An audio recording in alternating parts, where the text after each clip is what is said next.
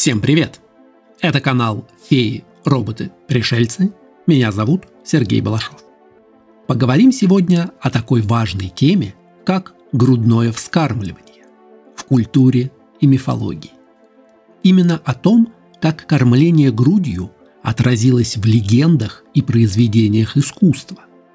О разнице между грудным вскармливанием и молочной смесью или о биологии процесса говорить не будем. Зато вспомним мифы о происхождении Млечного Пути, картину Леонардо да Винчи и молочных братьев и сестер.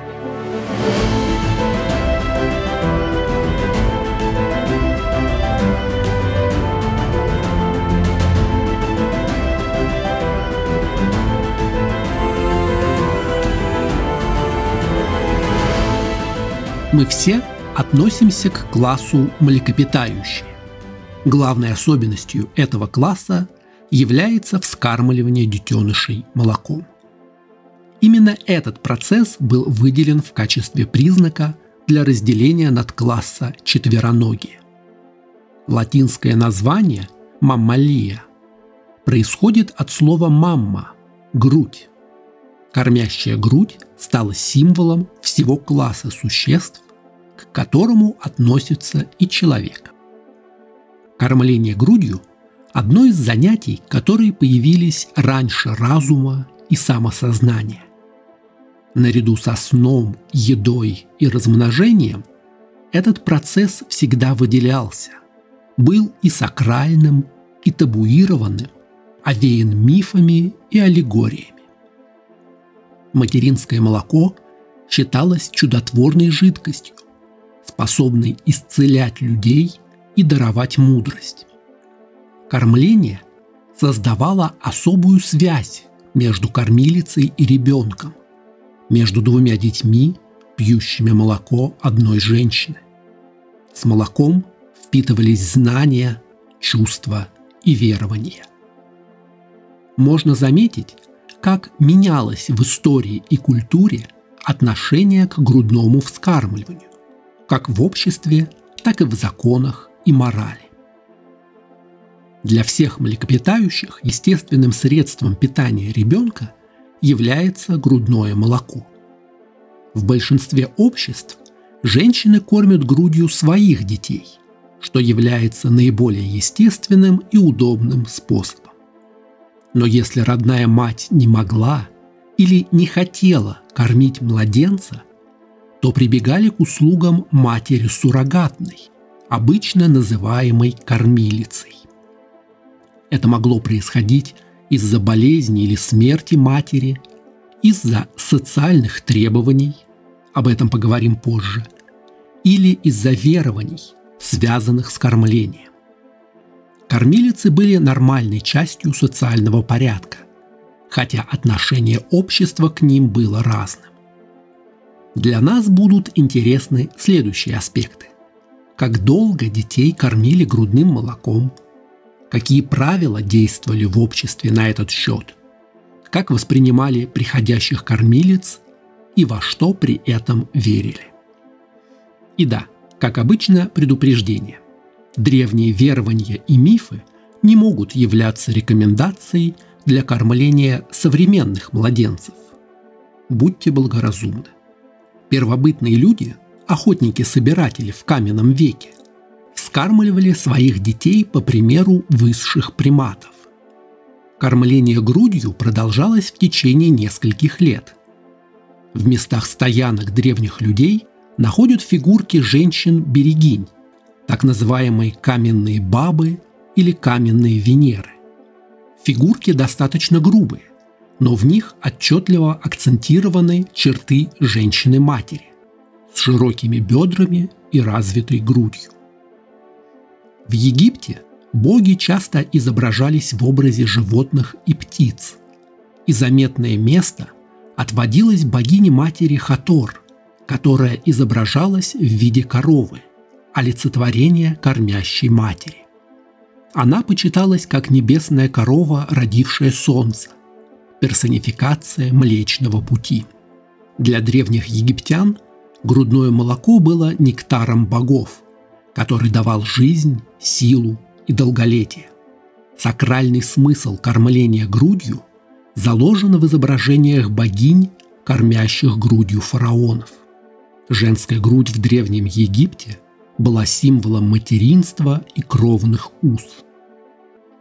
В дошедшем до нас своде законов вавилонского царя Хамураппи прописаны правила отношений между кормилицей и заказчиком ее услуг.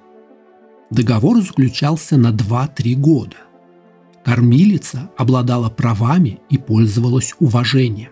Уже в вавилонские времена кормилицы именно нанимались на работу, что делает эту профессию одной из древнейших в мире.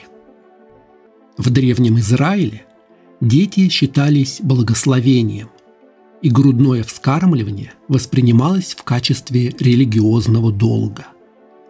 Средняя продолжительность грудного вскармливания была около трех лет, а привлечение кормилиц было хорошо организовано уже за тысячу лет до нашей эры. В Талмуде говорится, что мать, впервые прикладывающая ребенка к груди, должна дать сначала левую грудь. Тогда ребенок получит свою первую пищу, находясь ближе к сердцу матери. В индийских брахманах имеются хорошо систематизированные медицинские знания, в том числе и по педиатрии.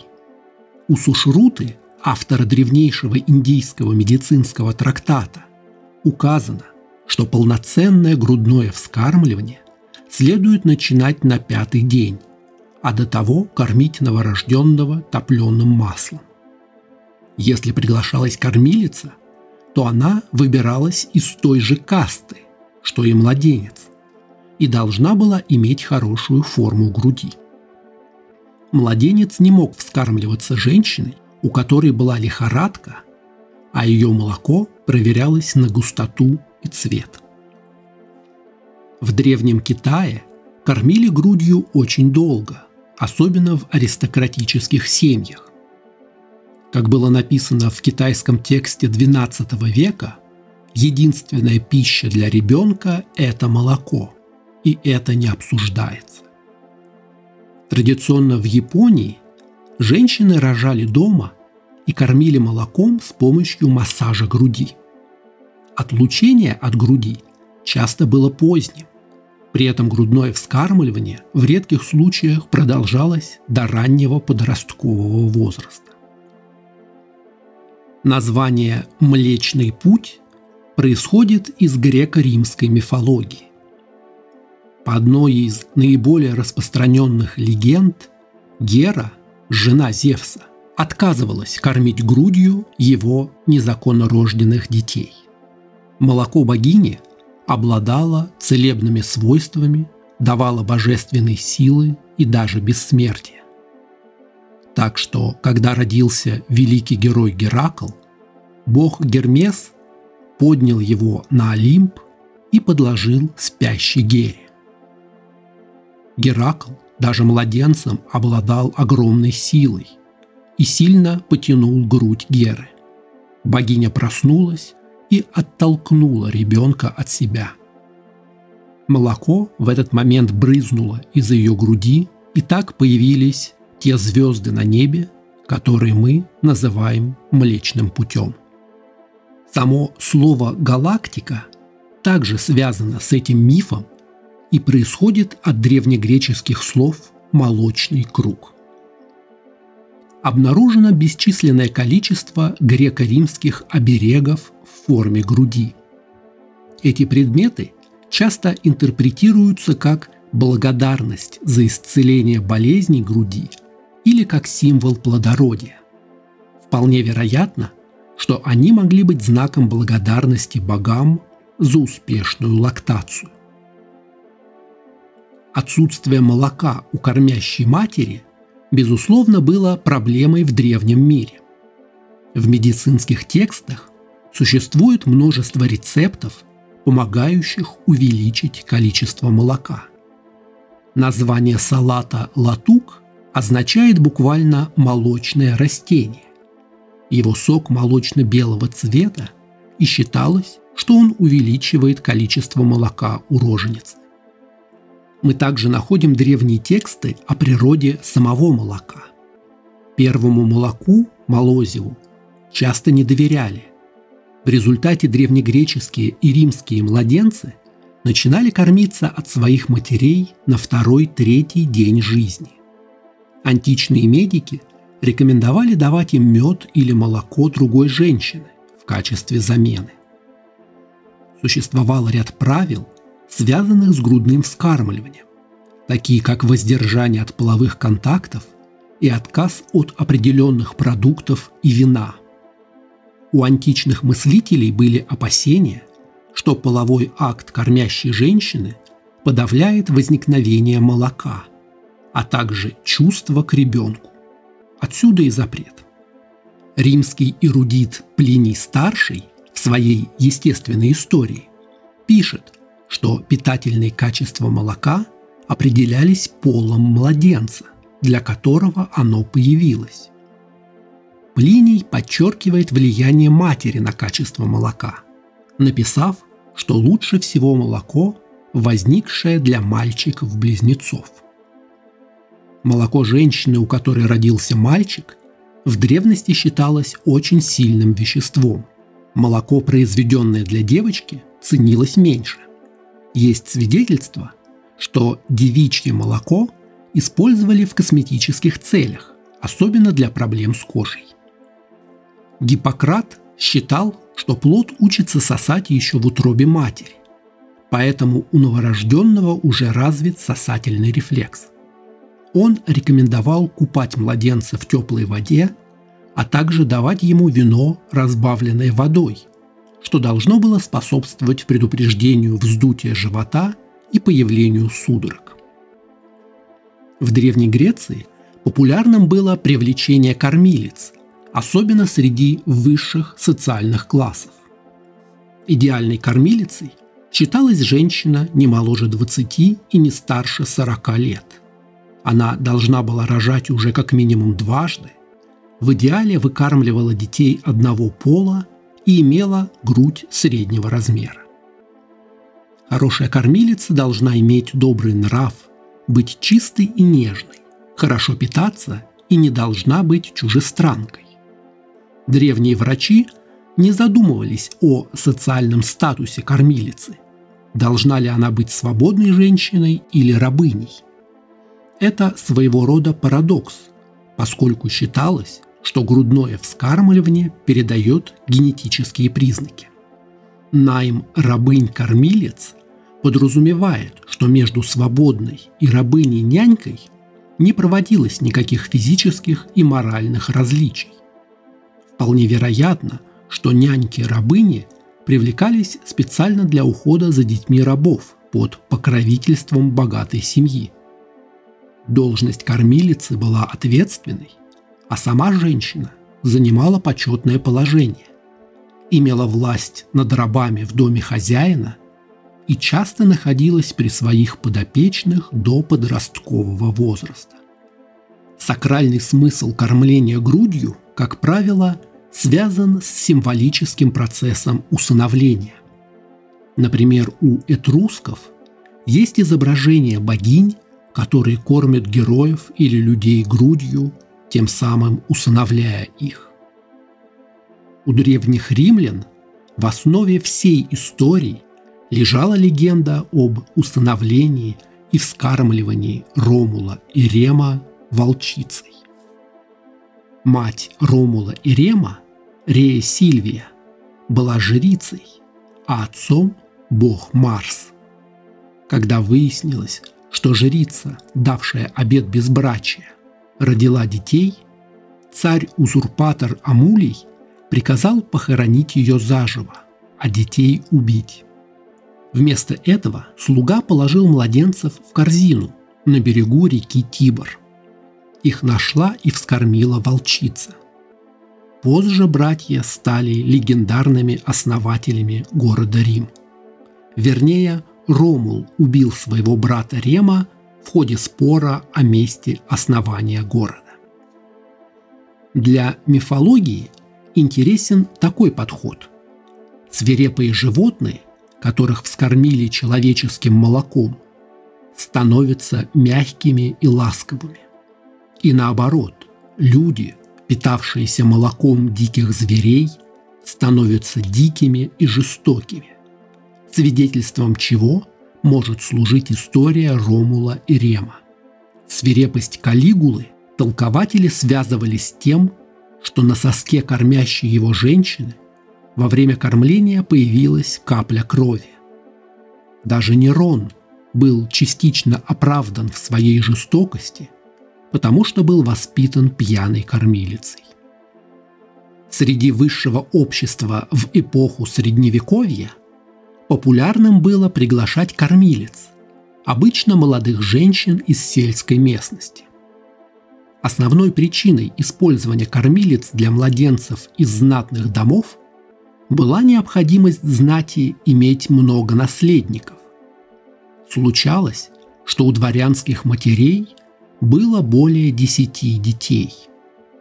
В период грудного вскармливания вероятность беременности у женщины снижается.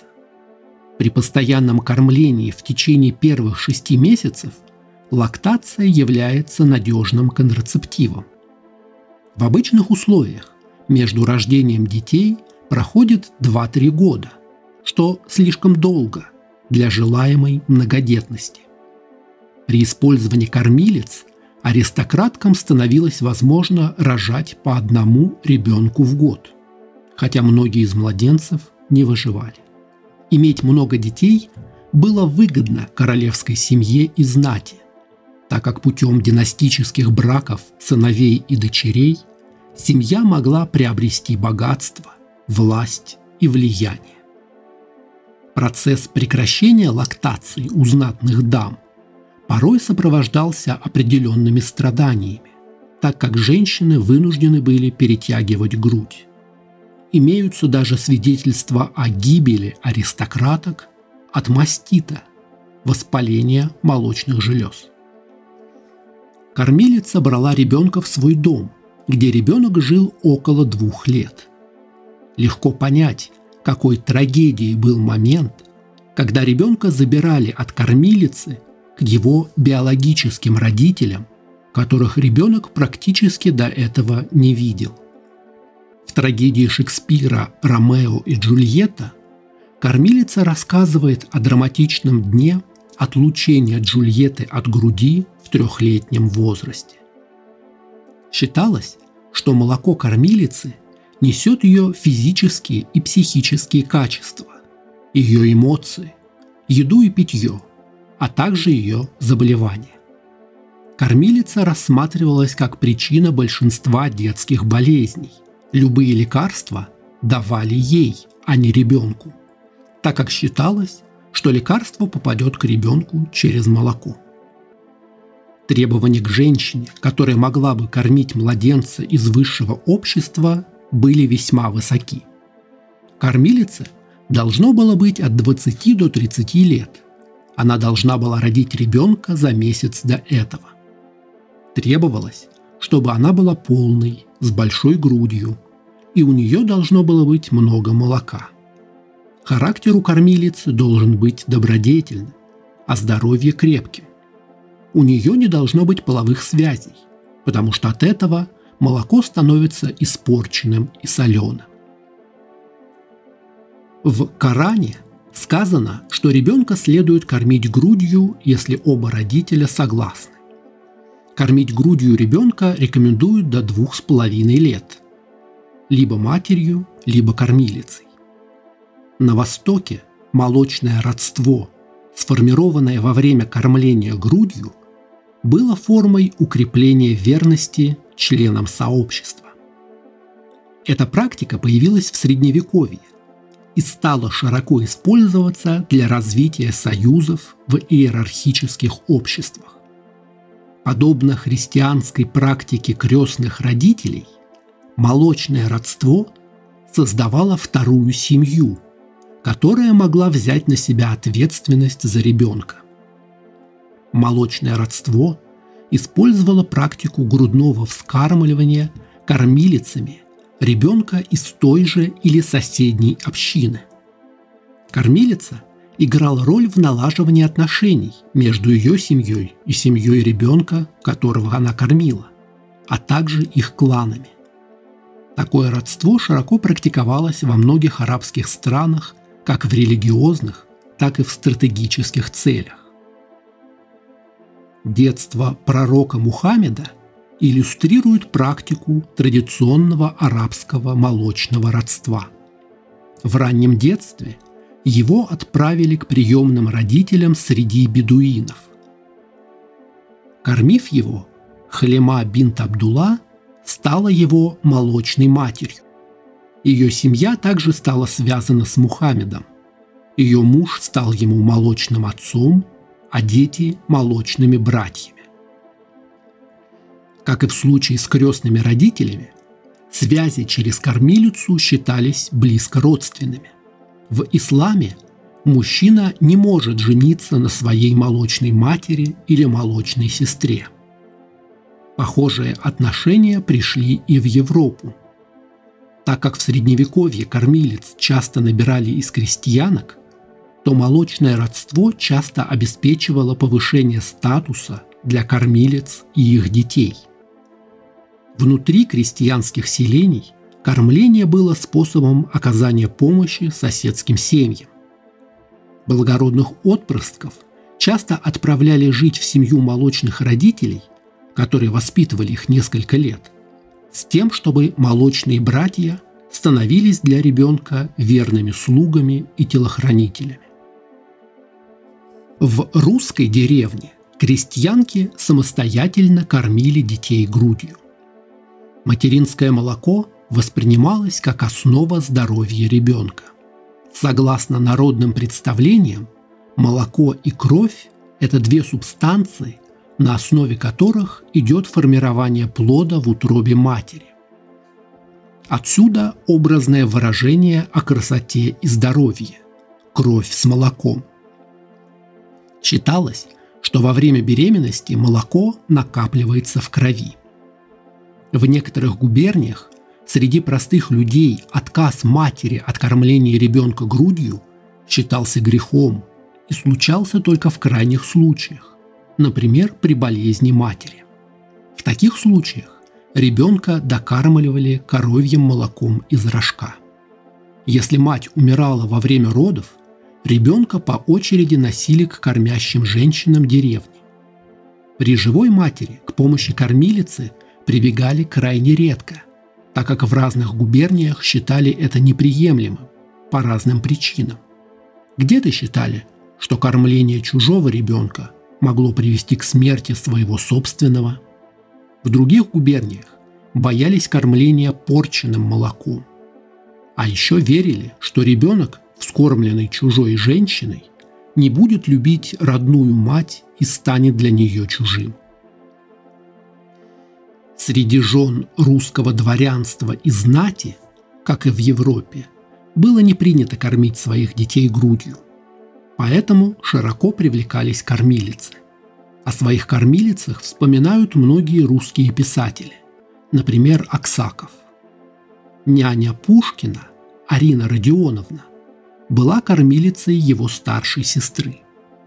В России возникло такое явление, как кормиличный промысел. Женщины становились профессиональными кормилицами, переезжали из города в город, предлагая свои услуги. К XIX веку государству пришлось вмешаться в регулирование работы кормилец. Стремление заработать как можно больше денег приводило к росту смертности среди родных детей кормилицы, а также к распространению таких заболеваний, как сифилис, когда в кормилице нанимались носители инфекции. В царской семье к подбору кормилец подходили очень тщательно. Как правило, это были крестьянки из деревень, их выбирали придворные медики. Детей в царской семье рождалось много. Часто для одного ребенка подбирали сразу двух нянек. Кормилец уважали и прислушивались к ним. Цари из династии Романовых благодарно относились к своим кормилицам, или мамкам. По окончании двухлетней службы при наследнике их щедро награждали, даря новый дом, памятную одежду и деньги. Выбор кормилец из народа имел еще одну очень важную сторону – политическую. То, что российского императора скармливала простая русская крестьянка, и у царя имелись молочные братья и сестры из крестьянской среды, было очень важным в поддержании мнения о неразрывной мистической связи царя и народа. В эпоху Ренессанса в Европе превозносился процесс возврата к ценностям античности. На первый план выступила попытка освобождения от догм в искусстве и науке. Многие великие художники Ренессанса вдохновлялись процессом грудного вскармливания и воплотили его в изображении Богоматери и младенца. На знаменитой картине Леонардо да Винчи изображена женщина, держащая на руках младенца, которого она кормит грудью. Мадонна смотрит на младенца нежно и задумчиво. На губах нет улыбки, лишь намек на нее в уголках рта. Мелкие детали образа позволяют предположить, что мы видим ребенка и мать в драматический момент отлучения от груди – на Мадонне красная сорочка с узкой горловиной, в которой сделаны специальные разрезы, через которые удобно кормить младенца грудью. Оба разреза были аккуратно зашиты, то есть было принято решение отлучить ребенка от груди. Но правый разрез был торопливо разорван. Отчетливо видны верхние стежки и обрывок нити. Мать по настоянию ребенка изменила свое решение и отложила момент прекращения кормления. Отношение к кормлению грудью в новое время менялось, том числе и за счет успехов медицинской науки и практики. Профессия кормилицы в новое время была одной из самых востребованных. Среди жен аристократов Вскармливание грудью собственных детей считалось позорным и недостойным. Однако многие врачи высказывались против использования кормилец. Они утверждали, что женщинам следует оставаться дома, чтобы кормить и воспитывать своих детей, как это происходит в естественной природе.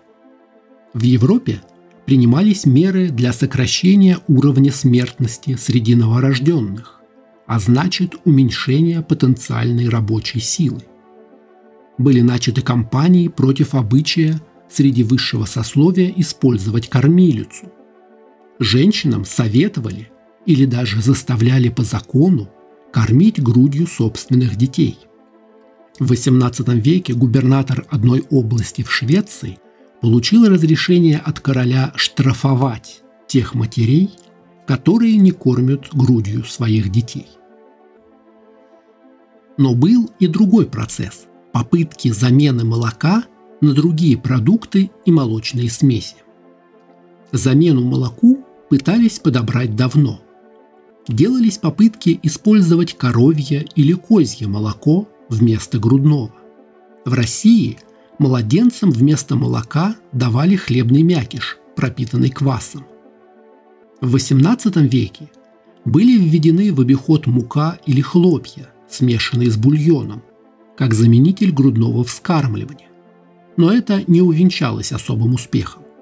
В середине XIX века швейцарский фармацевт Анри Нестле разработал смесь для искусственного питания. Усовершенствованные детские смеси создали альтернативу кормлению грудью. Промышленная революция положила начало рынку детского питания, который продвигал готовые детские смеси как товар повседневного спроса. С начала 20 века и до 60-х годов грудное вскармливание в западном мире значительно сократилось. Кормление грудью стало восприниматься негативно, особенно в Канаде и Соединенных Штатах, где оно считалось некультурной практикой низших слоев общества. Состоятельные, порядочные семьи могли позволить себе покупать детские смеси для своих детей. А кормление грудью стало признаком бедности и отсталости. Если в начале 20 века в Америке большинство младенцев начинали есть детское питание в возрасте 7 месяцев, то во время Второй мировой войны и после нее возраст прекращения грудного вскармливания снизился до 6 недель. Начиная с 60-х годов, на фоне интереса ко всему естественному и натуральному, кормление грудью пережило возрождение. Хотя кое-где негативное отношение к грудному вскармливанию сохранялось вплоть до 90-х годов. Существует еще много мифов, связанных с грудным молоком. О влиянии кормления на форму груди и наоборот, влиянии размера груди на количество молока. О содержании витаминов в детских смесях или о том, как кормление повлияет на характер ребенка. Но это уже выходит за рамки нашей сегодняшней темы.